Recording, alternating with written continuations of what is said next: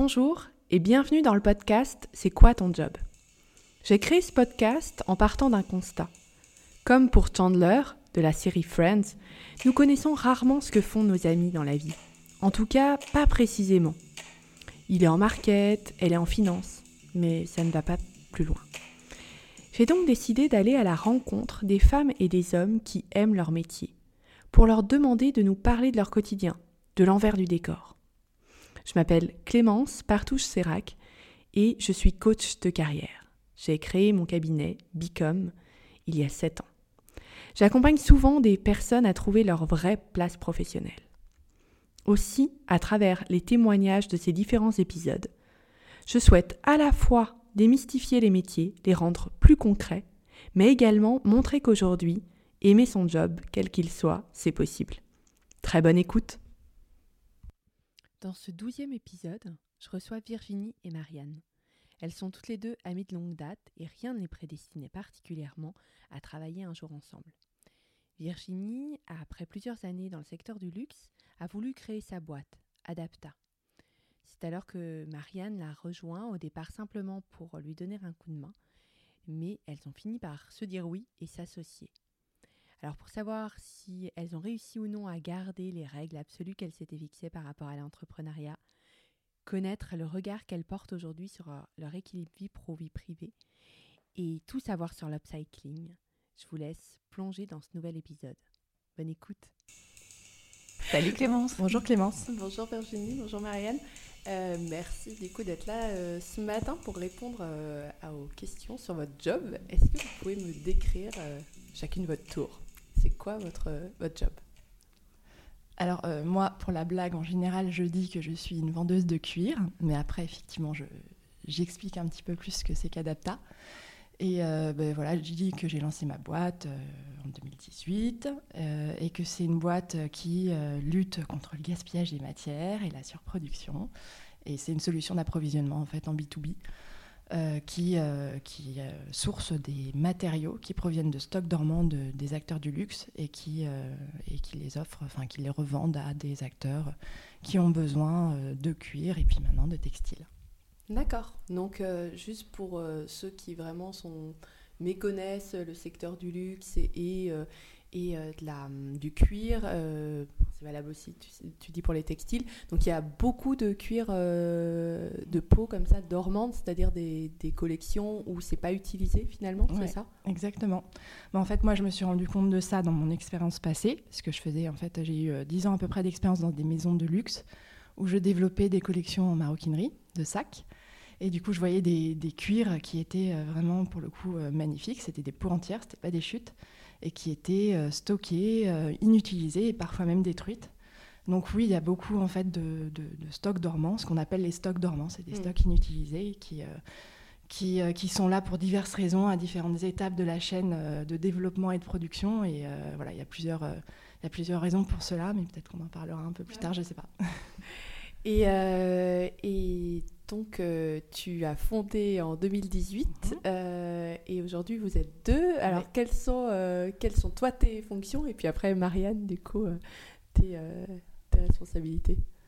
Alors, du coup, moi j'ai gardé le côté commercial, la communication, les fournisseurs, voilà, la qualité, et puis les RH et le juridique. Je suis extrêmement spécialiste. Voilà, et donc euh, bah, si on continue sur cette lignée-là, moi j'ai pris la finance. et puis, ce qui m'est plus naturel, on va dire, de par mon expérience, j'ai pris le e-commerce et le marketing, euh, qui étaient mes deux grandes spécialités d'avant. Et, du coup, euh, j'ai aussi pris la logistique, qui est un métier plus nouveau pour moi. Ok. Voilà. Mais en vrai, on est entrepreneur, en fait. Hmm. Je pense que si je devais décrire mon métier, c'est surtout ça. Parce qu'on fait un peu de tout, puisqu'en fait, je l'aide dans le commercial, elle met dans le logistique. Enfin, en fait, on fait. Pareil, en RH, c'est partagé. On fait, on fait pas mal de choses ensemble et on fait un peu de tout. Ouais. Ça fait combien de temps que, que vous êtes euh, à deux, finalement, que euh, Marianne, tu as eh rejoint ben, l'aventure? Ça fait presque deux ans. Ouais, ça fait mm. deux ans à la fin de l'année. Et comment on passe, euh, du coup, comment, toi Virginie, tu t'es dit, bon, là, je préfère m'associer, enfin, je sais pas si vous êtes associée, comment ça s'est fait, en fait, le déclic? Alors, euh, déjà, moi, au départ, euh, au bout de peut-être, je pense, enfin, assez rapidement, euh, quand j'ai monté Adapta, je me suis dit, bon, bah, ce serait cool d'être à deux. Et, et du coup, je, à un moment, j'ai cherché activement. J'ai essayé de me renseigner. Il y avait, je crois, des speed dating mhm. d'associés. Il y a plein de choses comme ça dans l'entrepreneuriat. Et puis, j'ai laissé tomber, en fait. Je me suis dit, bon, ok, ça viendra de manière naturelle. J'y pensais plus. Et puis, Marianne, qui est une amie de la fac, euh, revenait euh, d'un congé sabbatique et, euh, et elle et elle-même bah, cherchait un peu des projets. du coup, elle se cherchait aussi des projets entrepreneuriaux. Ouais, j'étais. En fait, je revenais d'un gros voyage de six mois et j'avais des idées en tête. Et puis Virginie, elle voulait lancer son site internet et c'était un peu galère. Et moi, c'est ma spécialité. Du coup, je lui dit, je file un coup de main comme ça pendant que je bosse sur mes projets. Et puis en fait, en fait, c'était cool. En fait, ça s'est fait. En fait, c'est vraiment l'association qui s'est faite de manière hyper naturelle parce qu'au début, on n'y pensait absolument pas. Enfin, moi, je me suis toujours dit euh, pas d'amis, pas de famille. Alors vraiment, c'était la, règle. Voilà, on a bien réussi. Donc vraiment, la règle euh, était vraiment très respectée. Et puis, au bout d'un moment, en fait, elle, elle m'aidait, et puis ça se passait bien. Et puis vraiment, je la découvrais en fait de manière professionnelle. Mm. Et j'étais assez impressionnée par euh, ses capacités, ses compétences, et voilà. Enfin, j'aimais bien travailler avec elle. Et, et c'est juste avant Noël que je lui ai fait ma proposition. Elle, elle, a fait sa déclaration. Voilà. et alors, euh, voilà, tu étais complètement euh, étonnée.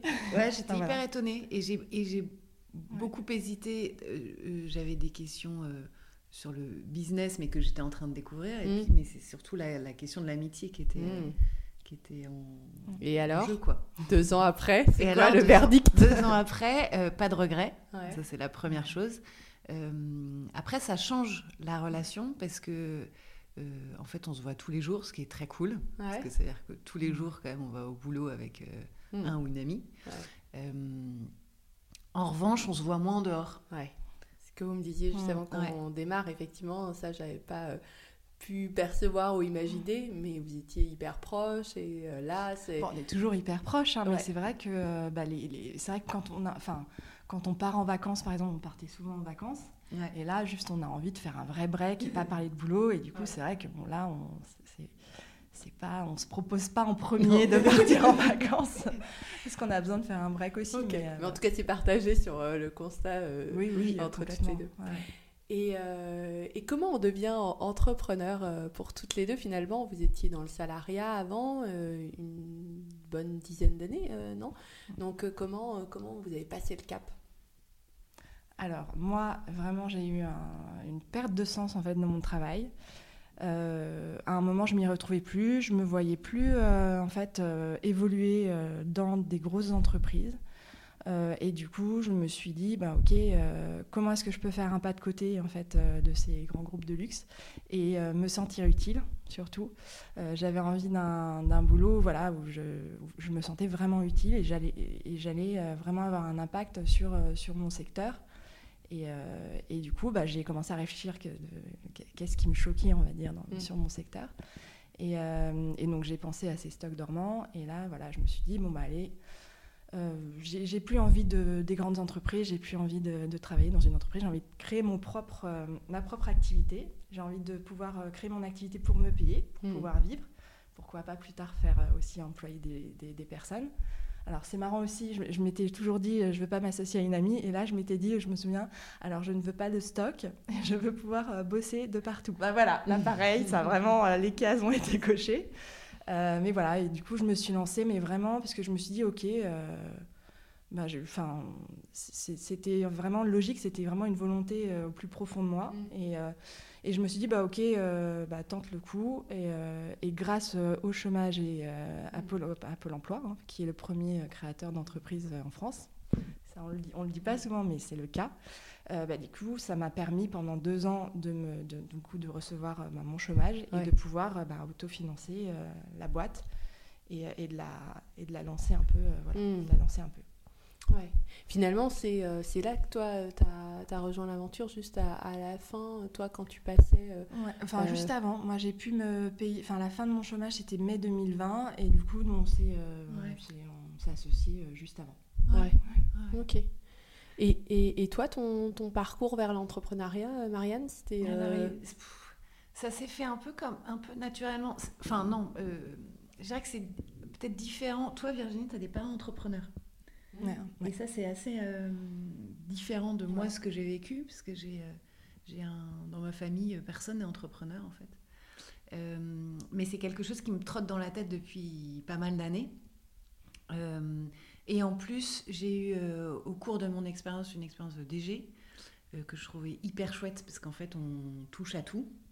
Euh, et il y a un côté un peu chef d'orchestre que je trouve hyper intéressant et que j'avais envie de retrouver euh, dans l'entrepreneuriat avec, euh, avec un côté création, vraiment, et une liberté totale. En fait, il y a un, truc sur lequel on est hyper d'accord avec Virginie, c'est que pour l'instant, tant qu'on peut, on ne veut pas diluer notre capital, on ne veut pas faire de levée de fonds. parce qu'on a envie de garder cette indépendance-là. Mmh. et ça, c'est une liberté, en fait, qui est assez incroyable. Hmm. Ok.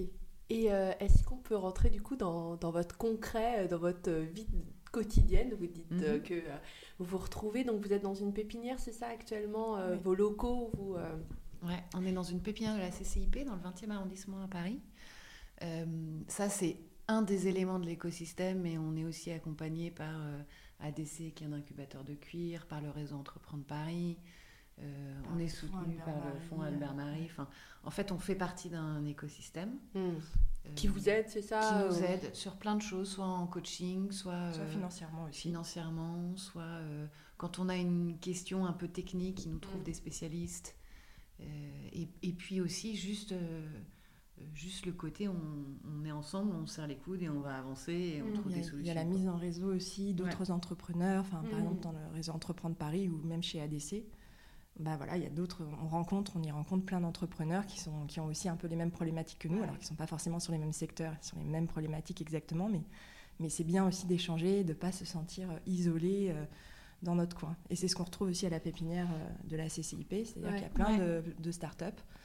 voilà, donc on n'est pas non plus isolé, donc c'est plutôt mm. agréable. Et ça, c'est vous qui avez fait ces choix-là, de, de, comme ça, d'essayer de, de d'être accompagné, mm. d'être dans une mm. pépinière, euh, de euh, le réseau entreprendre. Je, sais que c'est une grosse démarche aussi euh, pour, pour être sélectionné. Les incubateurs, réseau entreprendre Paris, ça a été une vraie démarche. Après la pépinière, ça a été plutôt un, un coup de chance, enfin une mm. opportunité. C'est en fait c'est une, une, de nos clientes qui nous a parlé de cette pépinière. Mais auparavant, on était plus tard. Si, oui, il y a eu un moment où on était quand même dans un, un atelier de un co-atelier où il y avait pas mal d'artisans. Donc c'était aussi plutôt en mode euh, coworking. Et après, on était dans un atelier, un ancien atelier de maroquinerie. On était plus isolés, mais, euh, mais on avait toujours une petite boutique à côté. Enfin, on n'a jamais été complètement seul, en fait. Mm. mais c'est vrai que ce côté humain entre entrepreneurs, et, enfin, moi, c'est un des gros kiffs de mon job. C'est de rencontrer des gens qui sont passionnés, passionnants. Euh, c'est l'entraide, c'est voir comment, ça, comment chacun avance, comment chacun crée. Euh, il faut forcément être un peu créatif quand on est entrepreneur. Et donc, on, voit tout ça et je trouve ça hyper inspirant, moi. Il y a ce côté-là, il y a le côté aussi bah, apprendre, en apprendre tous les jours parce que, ben, en fait, euh, pareil, hein, enfin, là je prenais l'exemple des RH, euh, enfin, premier, premier recrutement, il faut qu'on, quand on parlait ensemble juste avant l'interview, ben, ok, moi j'ai jamais recruté de personnes, j'ai jamais été RH, donc bah, qu'est-ce qu'il faut faire, comment se passe voilà, la rédaction d'un contrat, comment se passe voilà, la, mutuelle, qu'est-ce qu'il faut avoir, enfin, quelle case est-ce qu'il faut cocher. Bon, ben, il faut qu'on se renseigne. Bon, là, on va dire, c'est moins mon kiff, on va dire, le côté administratif. Mais après, il y a plein d'autres choses. Voilà, enfin, il y a plein de choses que j'ai découvertes. Il y a le commercial, il y a le. Euh, bah, ouais, trouver des locaux au début. Euh, enfin, et on rencontre, ouais, comme disait Marianne, on rencontre plein de monde et on, et, on, apprend surtout énormément. Enfin, moi, j'ai jamais autant appris que là pendant ces, plus de trois années maintenant. Enfin, c'est incroyable tout ce qu'on apprend et on, on s'enrichit énormément, je trouve. Et comment se déroulent vos journées finalement? Il y, a, il y, a, une journée type, c'est toujours, vous arrivez, vous avez des choses que vous faites en premier enfin, Comment ça se passe? Vous arrivez, vous êtes en présentiel tous les jours euh, Quasi. ouais, quasi. Quasi parce qu'en fait on a un stock et qu'on a des clients qui mm. viennent voir le stock. Donc mm. euh, que ce soit pour envoyer des colis ou pour recevoir des clients, on est quasi tout le temps là. Euh, et après on a, je pense qu'aucune de nous deux n'a de journée type. D'autant plus qu'on a une activité où en fait il y a euh, une partie de notre activité qu'on fait en vente exclusive. Donc, c'est des ventes un peu flash mm. sur le modèle VP qu'on fait tous les mois. Donc, et donc tout ça implique différentes choses et différents process et différentes actions tout au long de ce mois. donc les mois sont hyper, les jours sont hyper différents. Il y a un moment où on va sélectionner les cuirs, il y a un moment où on va vérifier la qualité, il y a un moment où on va faire toute la partie commerciale, mm. où on va pousser d'un point de vue marketing et com. Euh, un moment, on va évidemment vendre et puis après livrer aussi. Mm. Faire des colis. Mm.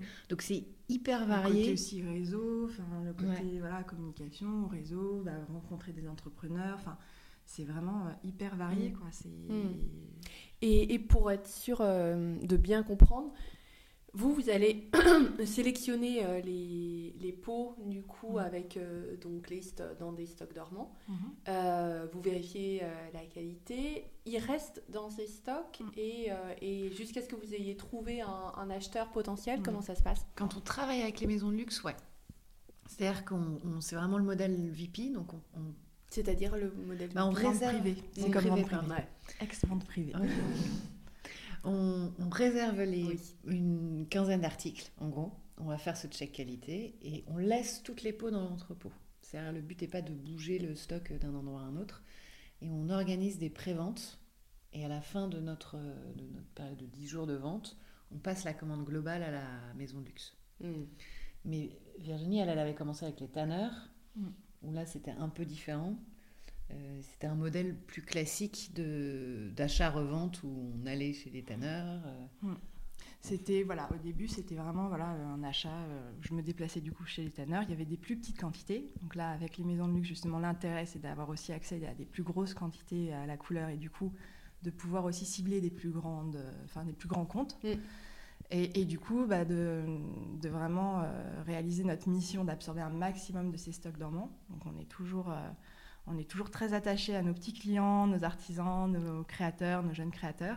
Euh, mais grâce aussi à ces grands comptes, on arrive toujours à, servir ces, petits clients. Et donc, euh, ouais, au début, c'était vraiment du négoce très classique, d'achat ferme, mais vraiment en petite quantité, c'était vraiment de l'épicerie. Et, euh, après, la revente au showroom, voilà, très très classique. Donc là, pour le coup, tu récupérais, toi, les pots, ils ne restaient pas en stock Non, ouais, ouais. Là, le stock se déplaçait, mais en petite quantité. Donc voilà, c'était un stock qui tournait. Euh, voilà, jamais eu mm. de gros stock. Euh, D'ailleurs, encore maintenant, le but, c'est n'est mm. pas d'avoir un énorme stock. Euh, on a un 45 mètres carrés où on a le stockage. C'est trois en un. Le showroom, les bureaux, tout ça, tout ça. Et tous les jours, on fait un peu de Tetris en se disant alors, alors, qu'est-ce qui se passe aujourd'hui? Qu'est-ce qu'on reçoit? Qu'est-ce qu'on envoie? Qui arrive? Et sachant qu'on là, on ajoute aussi une, offre, une autre offre qui est le textile. Donc euh, voilà. Et donc là, ce sera que sur la partie euh, vente privée, enfin vente exclusive chez nous.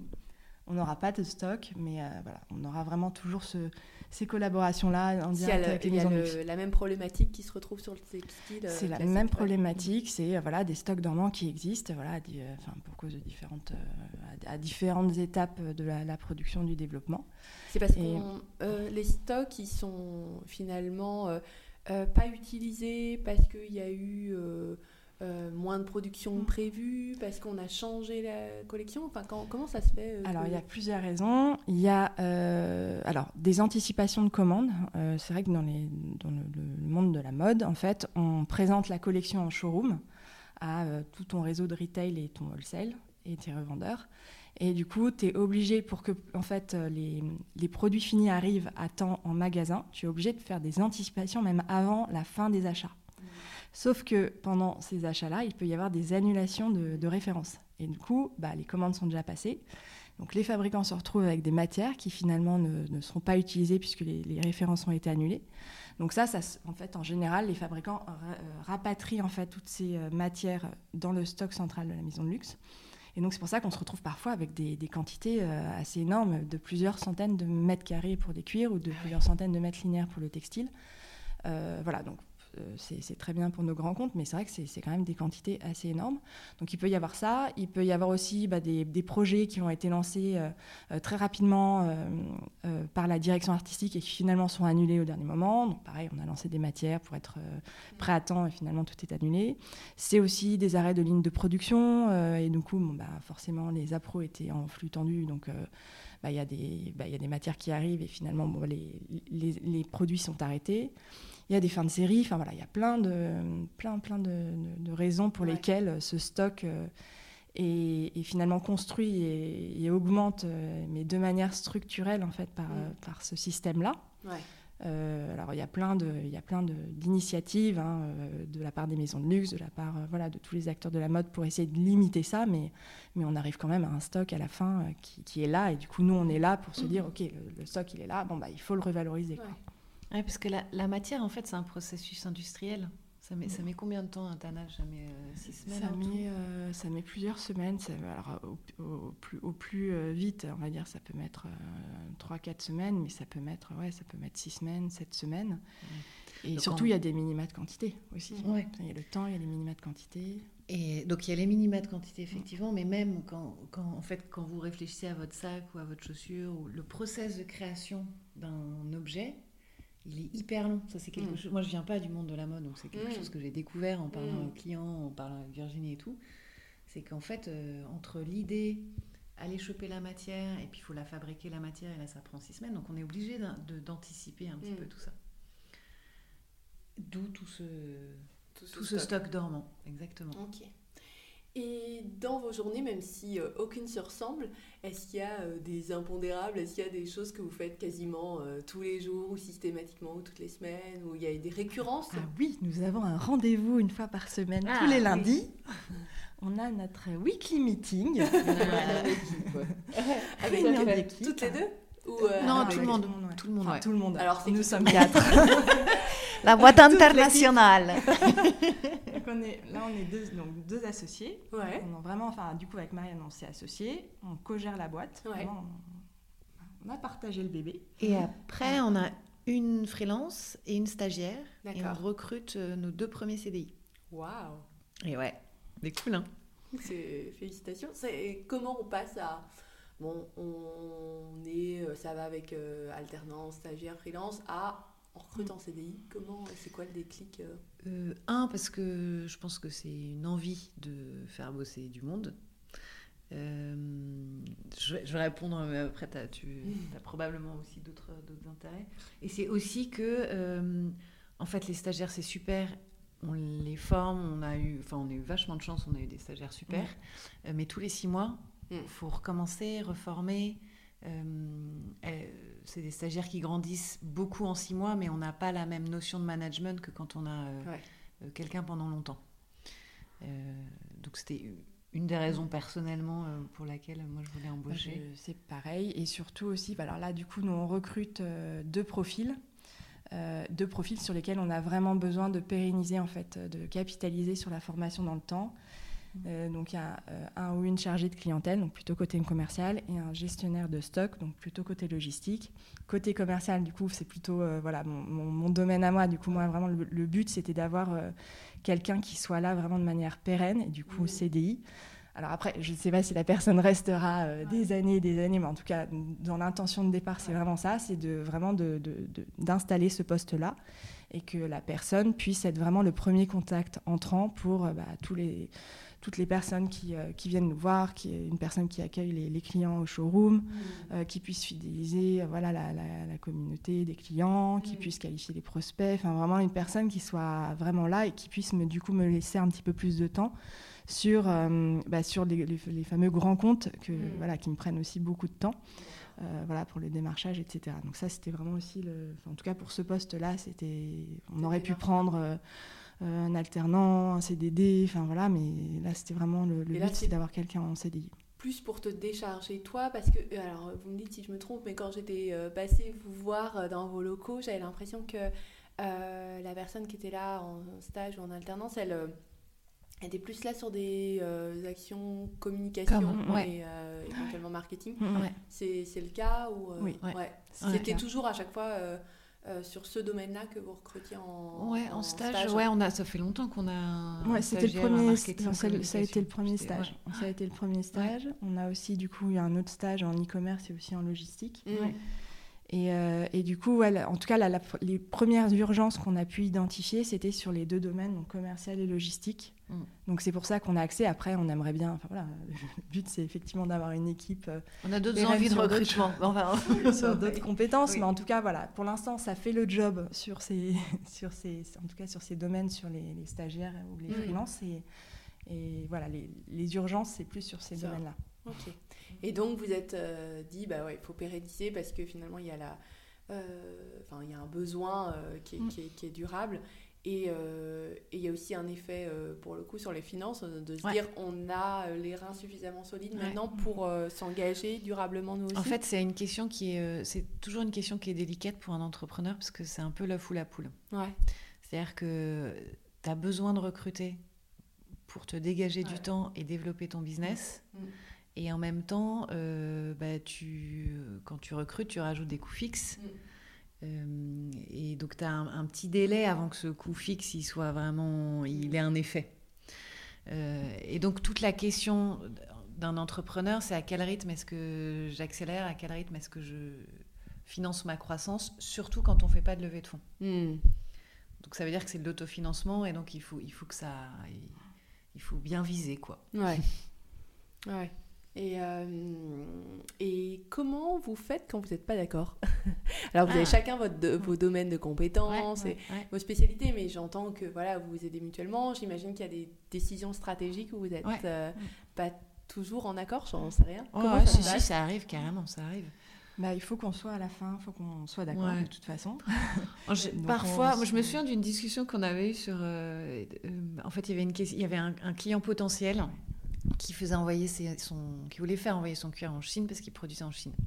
Et on avait une grosse question de, bah, en fait, euh, est-ce que c'est cohérent avec euh, notre mission et notre positionnement? Alors maintenant, j'ai oublié qui était pour, qui était contre. Euh, mais en tout cas, on s'est convaincu, convaincu dans l'autre sens. C'est marrant parce qu'on a discuté pendant une demi-heure au téléphone. C'était pendant le confinement. Et à la fin, on a toutes les deux raccroché et on s'est rappelé deux heures après. On était là, en fait, t'as raison. Et chacune disait ça à l'autre. donc, bon, bah alors, donc le problème est toujours là. Euh, et puis après, on revient aussi au fondament. Dans ce cas-là, on s'est dit, OK, mais en vrai, est-ce que ça a un gros impact ou pas? Il, s'avère que le transport, sauf si c'est de l'avion, si c'est du. Euh, si tu fais un transport en bateau, en fait, c'est pas un coût énorme par rapport à la matière, un coût environnemental, pas énorme par rapport à la matière. Donc en fait, ça avait du sens et c'est la décision qu'on a prise sur le mm. coup. Il y a d'autres fois, on n'est pas d'accord. Finalement, c'est la personne qui est en charge de son domaine qui décide. Mm. C'est un peu ça qui s'est mm. fait. Après, il y a parfois la réalité qui rattrape. Euh, et, qui, et on avance comme ça de toute façon, en fait. On fait des... On teste, on a des projets pilotes et on voit... Euh, et pour le coup, ça, on est hyper d'accord là-dessus et on voit ce que ça donne et on adapte en fonction. Ouais, test and learn, enfin, de, ouais, complètement. continu. Euh. Et du coup, pendant, du coup, on a, on, a pu, euh, on était en période de confinement, donc premier confinement quand on s'est associé. donc, mm. on a, on a eu l'opportunité vraiment et la chance de pouvoir avoir un petit peu moins d'opérationnel, on va dire, et de vraiment se consacrer à, à notre pacte d'associés. Et ça, mm. c'est vraiment quelque chose que je conseillerais à tout le monde.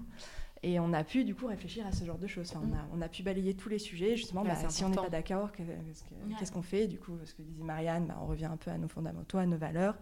Qu'est-ce qui, sur quoi mm. est-ce qu'on décide finalement à la fin? Euh, Qu'est-ce qui se passe dans tel cas? Enfin voilà, on a pu vraiment un peu tout balayer et c'est grâce à ça aussi que là, on, enfin voilà, je pense que ça, ça se mm. passe de manière quand même assez fluide euh, entre nous. Est-ce que je crois que j'avais déjà entendu dans une réunion euh, euh, de réseau, d'entrepreneurs, de euh, une avocate conseillée qui est j'avais les mêmes parts égales justement pour euh, trancher ce, ce, ce sujet-là. Mais j'imagine que finalement, dans de l'opérationnel, c'est pas, tu vas pas revenir à non, qui a quelle part. Ouais, oui, y a, effectivement, on n'a pas le même nombre de parts mais, mais si on n'arrive pas à bosser ensemble, en fait, ça marche pas. et puis la différence est minime quand même. Et c'est vrai que là, on va dire dans le pacte d'associés, on va dire dans le contrat d'associés, il y a des choses qu'on a mises. Mais ça, c'est ce que nous ont dit aussi. Bah, d'ailleurs, c'est Réseau Entreprendre Paris au début du, du, process qui nous a aidés justement pour mm. ce pacte d'associés. Euh, euh, et, en fait, vraiment, le pacte d'associés, ça sert quand vraiment on ne s'entend plus à la fin et on dit, bah oui, c'était marqué. Euh, mm. Si jamais on n'est pas d'accord. Comme un contrat de mariage. Voilà, comme un mm. contrat de mariage. Mais du coup, oui, c'est vraiment. Là, là, ça sent quand même le roussi quand on commence à sortir le, pacte d'associés. Quoi. Ouais. Ouais, ouais. Euh, ok. Et du coup, vous, on est parti sur les CDI parce que vous parliez de ce fameux weekly meeting avec euh, ah oui, pardon. votre équipe. Alors, qu'est-ce qui se dit dans ce weekly meeting C'est toi qui as mis ça en place. Euh, très bonne idée. En, fait, c'était c'est juste une réunion où on est tous là et on se tient au courant de ce que chacun fait, mm. a fait et doit faire, et on aligne aussi des objectifs qui pourraient être communs. Je, donne un exemple. Euh, là, on a fait la migration. Euh, on a un ERP donc qui gère notre site internet, notre facturation, notre base de données contacts, etc., on a fait une migration de la V13 vers la V14. C'est vraiment passionnant. Euh, en tout cas, il y a quand même un petit risque parce qu'il y a beaucoup de notre business qui est sur cette ERP-là. Et un moment de migration, c'est toujours un peu compliqué. Bah, c'est l'occasion à cette réunion de dire, OK, qui fait quoi? Euh, attention, tel jour il se passe ça, euh, donc alignez vos calendriers, le mercredi matin vous faites gaffe, euh, toi tu testes ça, toi tu testes ça, etc. Et puis c'est juste se tenir au courant aussi de, de ce qui se passe dans la vie de l'entreprise. Mm. nous, on est parfois en rendez-vous à droite, à gauche.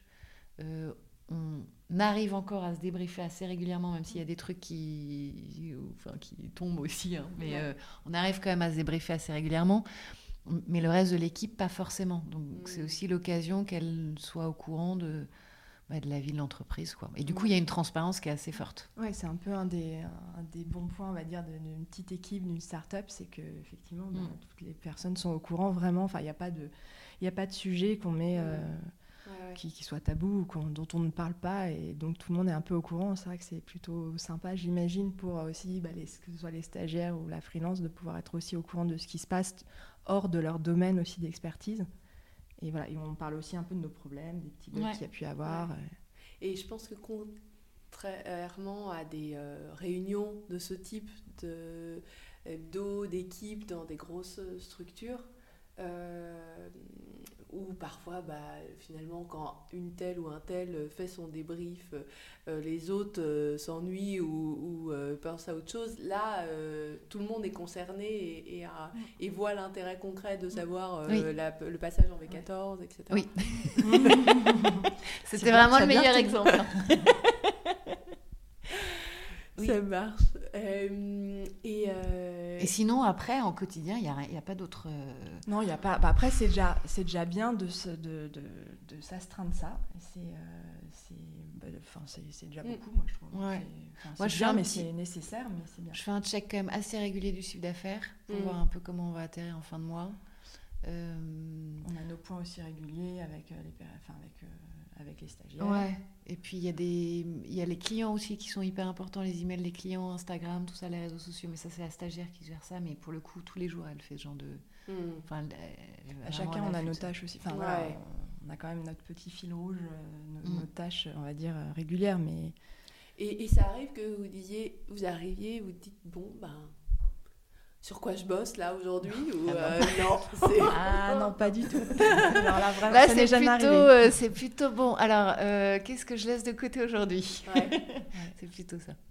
Donc c'est toujours, il n'y a pas de question de, de se motiver ou quoi que ce soit. Vous avez, ah non, ouais, non, là, il y a Ah oui, bah ça, oui. Il y, y, a pas mal de choses à faire et c'est plutôt prioriser et se dire, OK, quelle est l'urgence la plus urgente? Mm. Et voilà. J'entends que là, aujourd'hui, ben, vous n'avez plus de, questions parce qu'il y a tellement de boulot euh, euh, à faire. Comment ça s'est construit en si peu de temps, j'ai l'impression, tu vois, en trois ans, euh, de, cette, bah, être, un, acteur qui compte dans ce domaine-là? Alors, bah, au, début, enfin que ce soit au niveau de la charge de travail, clairement, il y en a eu dès le début. Donc, bah, quand on a tout à monter, mm. oui, il y a quand même, enfin, il faut être partout. Oui, c'est c'est ouais, c'est vrai que c'est bien parce que du coup Marianne comme c'est une amie elle a pu voir aussi le début du projet mm. même en n'étant pas dans le projet. Elle en avait même plus au début je pense. Mm. ah oui, parce que dans la tête elle tout faire, ça s'arrêtait jamais quoi. il y avait de la charge mentale ouais, euh, charge mentale. Ouais, et puis bon bah c'est vrai que voilà que ce soit la logistique que ce soit enfin il y, y, avait vraiment tout à construire. Et après dans le côté euh, voilà être un acteur qui compte euh, dans le dans, dans, dans ce secteur là de voilà du la revalorisation des matières ben ça s'est fait ça a été beaucoup d'énergie pour, bah voilà, pour bah justement pour réactiver des réseaux alors que, avec lesquels j'étais déjà en contact et pour activer de nouveaux réseaux. Mmh. Alors j'avais, on va dire, moi j'avais fait l'IFM, l'Institut français de la mode. Voilà, je m'étais pas mal, euh, euh, voilà, je m'étais pas mal rapproché d'eux. Euh, j'ai construit aussi d'autres réseaux au début avec Fashion Green Hub qui est plutôt dans le nord. ADC, ça a été un des premiers, enfin ça a été d'ailleurs le premier. j'ai monté la structure, ça devait être. j'ai dû commencer à travailler sur le projet en mai en septembre, ADC, donc au-delà du cuir, euh, euh, accueillait euh, mon premier pop-up pour pouvoir présenter du coup les cuirs auprès de ces créateurs et du coup qui pouvaient justement bah, aussi ouvrir à d'autres créateurs. Donc voilà, assez, depuis, enfin, voilà, dès le début, ça a été hyper, hyper important de pouvoir bah, créer un peu une communauté, de mm. pouvoir être visible auprès d'une communauté, d'être présent aussi sur des, sur des salons professionnels qui comptent. Mm. Euh, participer à des conférences, à des tables rondes. Euh, donc ça a été voilà, ça a été vraiment un peu tous azimuts. Donc effectivement, c'était un peu dans tous les sens, que ce soit voilà le, le, sourcing, le commercial, euh, la com, etc. Mais, mais finalement, ça a bien fonctionné. Et je pense, pour compléter aussi, qu'il faut avoir la vision. C'est-à-dire que, mm. des, en fait, et c'est ça qui est mm. chouette dans le métier d'entrepreneur, c'est qu'en fait, tu es né dans le guidon, il faut que tu fasses mais c'est aussi imaginer la suite. Mm. Et c'est imaginer en plus grand. Là, par exemple, la question qu'on a, c'est euh, OK, si on veut doubler, notre manière de fonctionner aujourd'hui telle qu'elle, elle ne fonctionne pas. Mm. Donc, mais ça, c'est un objectif qu'on a dans un an ou un an et demi. Mm. Ben, en fait, aujourd'hui, on est en train de réfléchir à euh, qu'est-ce qu'il faut qu'on change, comment est-ce qu'on se réorganise, et, c'est quoi la vision qu'on a de, notre activité avec, euh, avec deux fois plus de matière quoi, et de clients. Mm. Sachant que les choses prennent beaucoup de temps. Enfin, c'est vrai qu'au début, euh, on va dire opérationnellement, on a commencé par les tanneurs parce que, on va dire, ça a été le plus facile à mettre en place. Mais dès le début aussi, il y a des contacts avec les maisons de luxe pour ce fameux, euh, vente, euh, ces fameuses ventes exclusives, mais qui, qui, allaient être mises en place beaucoup plus tard. Mm. bah voilà, et finalement, les, collaborations avec les maisons de luxe, elles ont pris plus d'un plus an et elles prennent encore plusieurs mois, voire plusieurs années. Hein, ouais, non, c'est vrai, là, on, a, on, avait en contact avec une maison de luxe, ça fait depuis, le, ça fait depuis vraiment le début, le début d'Adapta qu'on est, euh, qu'on est en contact avec eux et, et, on y est toujours. ça va Et ça va normalement se faire là. mais voilà, ça prend du temps. Et ces idées que vous avez dans d'exclusives ou d'autres modes de fonctionnement, comment elles vous viennent? Vous parlez de créativité tout à l'heure, finalement c'est comme ça, vous avez euh, l'idée, euh, c'est aussi par vos précédentes expériences et vos précédentes fonctions. Comment euh, c'est entre vous, brainstormer En fait, je dirais que les précédentes fonctions, moi, elles m'aident surtout à anticiper, je sens. À dire, ah, attention là, il va y avoir un truc, ça va pas passer. Ah. en revanche, c'est de l'analyse Mm. Qu'est-ce qui va bien, qu'est-ce qui va pas. Le côté brainstorming en interne, mais aussi vachement d'inspiration en externe. Et c'est là, on parlait de réseau euh, tout à l'heure, d'entrepreneurs, euh, etc. Le dernier truc qu'on a eu, je me souviens, c'était sur la partie euh, abonnement. On, on, avait envie mm. d'offrir une solution pour d'abonnement à nos clients grands comptes. Et on, galérait un peu à trouver la bonne solution qui marche. On, on avait imaginé à plusieurs, on avait imaginé pardon plusieurs modèles il n'y en avait aucun vraiment qui nous satisfaisait. On l'avait testé auprès de clients et il y avait des trucs qui allaient pas, qui leur convenaient pas. Et puis finalement, c'est en en parlant, bah, je sais plus c'est réseau ou ADC, mais c'est réseau entreprendre, réseau entreprendre on en a parlé. Des avocats.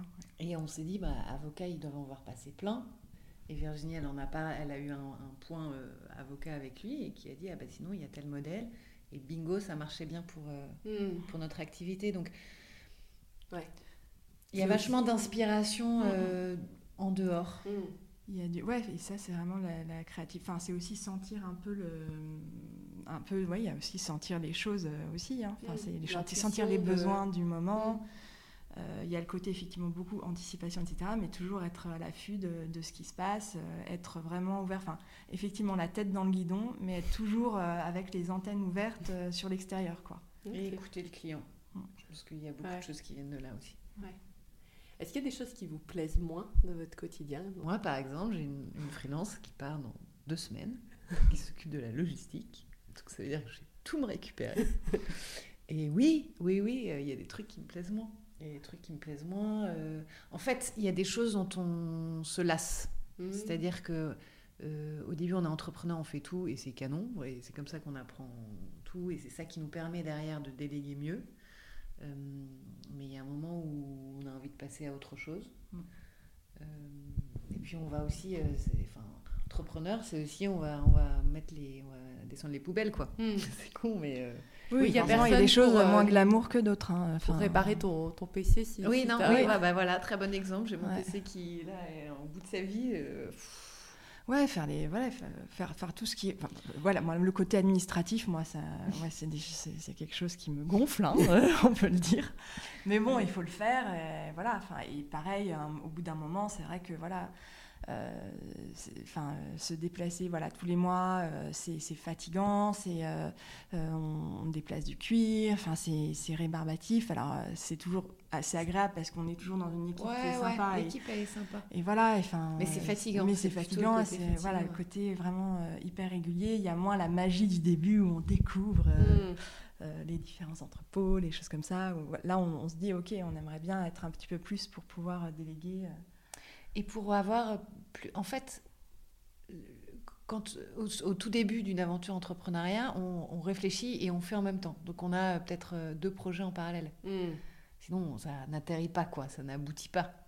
Euh, et du coup, le, le, côté se staffer, ça va nous permettre aussi de développer plus de choses et hmm. d'avoir plus de, euh, de tests à faire en parallèle, à mettre en place, à mm. installer. Euh, parce que des idées, on en a, on en a pas mal. C'est pas ça qui manque. Et en termes d'équilibre, vie pro, vie privée, euh, comment, euh, par rapport à, à, votre, à vos jobs de salarié avant, comment vous, vous le gérez Comment vous l'appréhendez aujourd'hui? Tu veux y aller? Ouais, ben, en fait, déjà par rapport à avant, c'est un choix. Euh, enfin, le fait d'être, euh, enfin, il y a beaucoup de, enfin, c'est vraiment des choix qui sont faits. On est, comme disait Marianne, on est libre. Hein. on a, on a fait ce choix-là. Du coup, on, on, a choisi notre vie. Alors c'est vrai, au début, euh, clairement, les week-ends et les soirées, c'était beaucoup plus, ouais, c'était beaucoup plus intense. Maintenant, j'arrive à peu près à euh, le week-end, alors évidemment, on y pense tout le temps. Hein. Enfin, quand on est entrepreneur, euh, c'est pas en mode. Enfin, en tout cas, moi, j'y arrive pas. J'arrive pas à fermer euh, les vannes le week-end. Donc, j'y pense évidemment. Enfin, voilà. Mais c'est pas forcément désagréable. C'est pas désagréable et, et surtout, j'arrive à ne plus, enfin, ou très rarement, bosser le week-end. Donc ça, c'est, enfin, pour moi, c'est un, depuis cette année là, c'est un vrai, une vraie, avancée. une vraie avancée. Euh, moi, je trouve que l'équilibre, il est incroyable. C'est-à-dire que, franchement, je ferme mon ordi le soir ou le week-end, c'est terminé. Et donc, par rapport au boulot d'avant, où euh, je ne dis pas que ça tourne pas en toile de fond, et il y a des sujets qui restent là et qui mm. tournent, et on en parle, et on rencontre du monde, et il y a des connexions qui se font, et on n'est jamais complètement off, mais c'est des sujets qui sont euh, euh, qui sont pour faire grandir le business. Hmm. Il n'y a pas du tout de politique, il n'y a pas du tout de euh, ah j'aurais dû dire ça, il a fait ça, non non non, qu'est-ce que ça veut dire derrière? On oublie tout, tout ça. Euh, charge mentale liée au relationnel, aux interactions dans la boîte, il n'y a pas, c'est ça? Ouais, il n'y a plus de politique en gros. Ouais. Si je dois résumer, il n'y a, a, plus de politique. Et c'est ça qui fait que c'est. Oh là là malgré une charge de travail euh, le, soir où vous avez des bons horaires, c'est ça euh Ouais, même le soir, on arrive à. Non, franchement, euh, ça, non, ça va. Vous arrivez à vous franchement, limiter. Franchement, on, part rarement après 20h.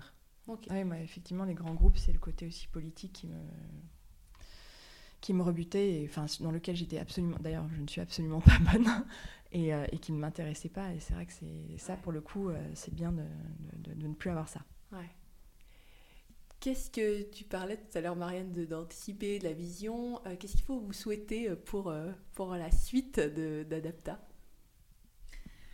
Qu'est-ce qu'on peut nous souhaiter? On peut nous souhaiter de réussir à construire une super équipe.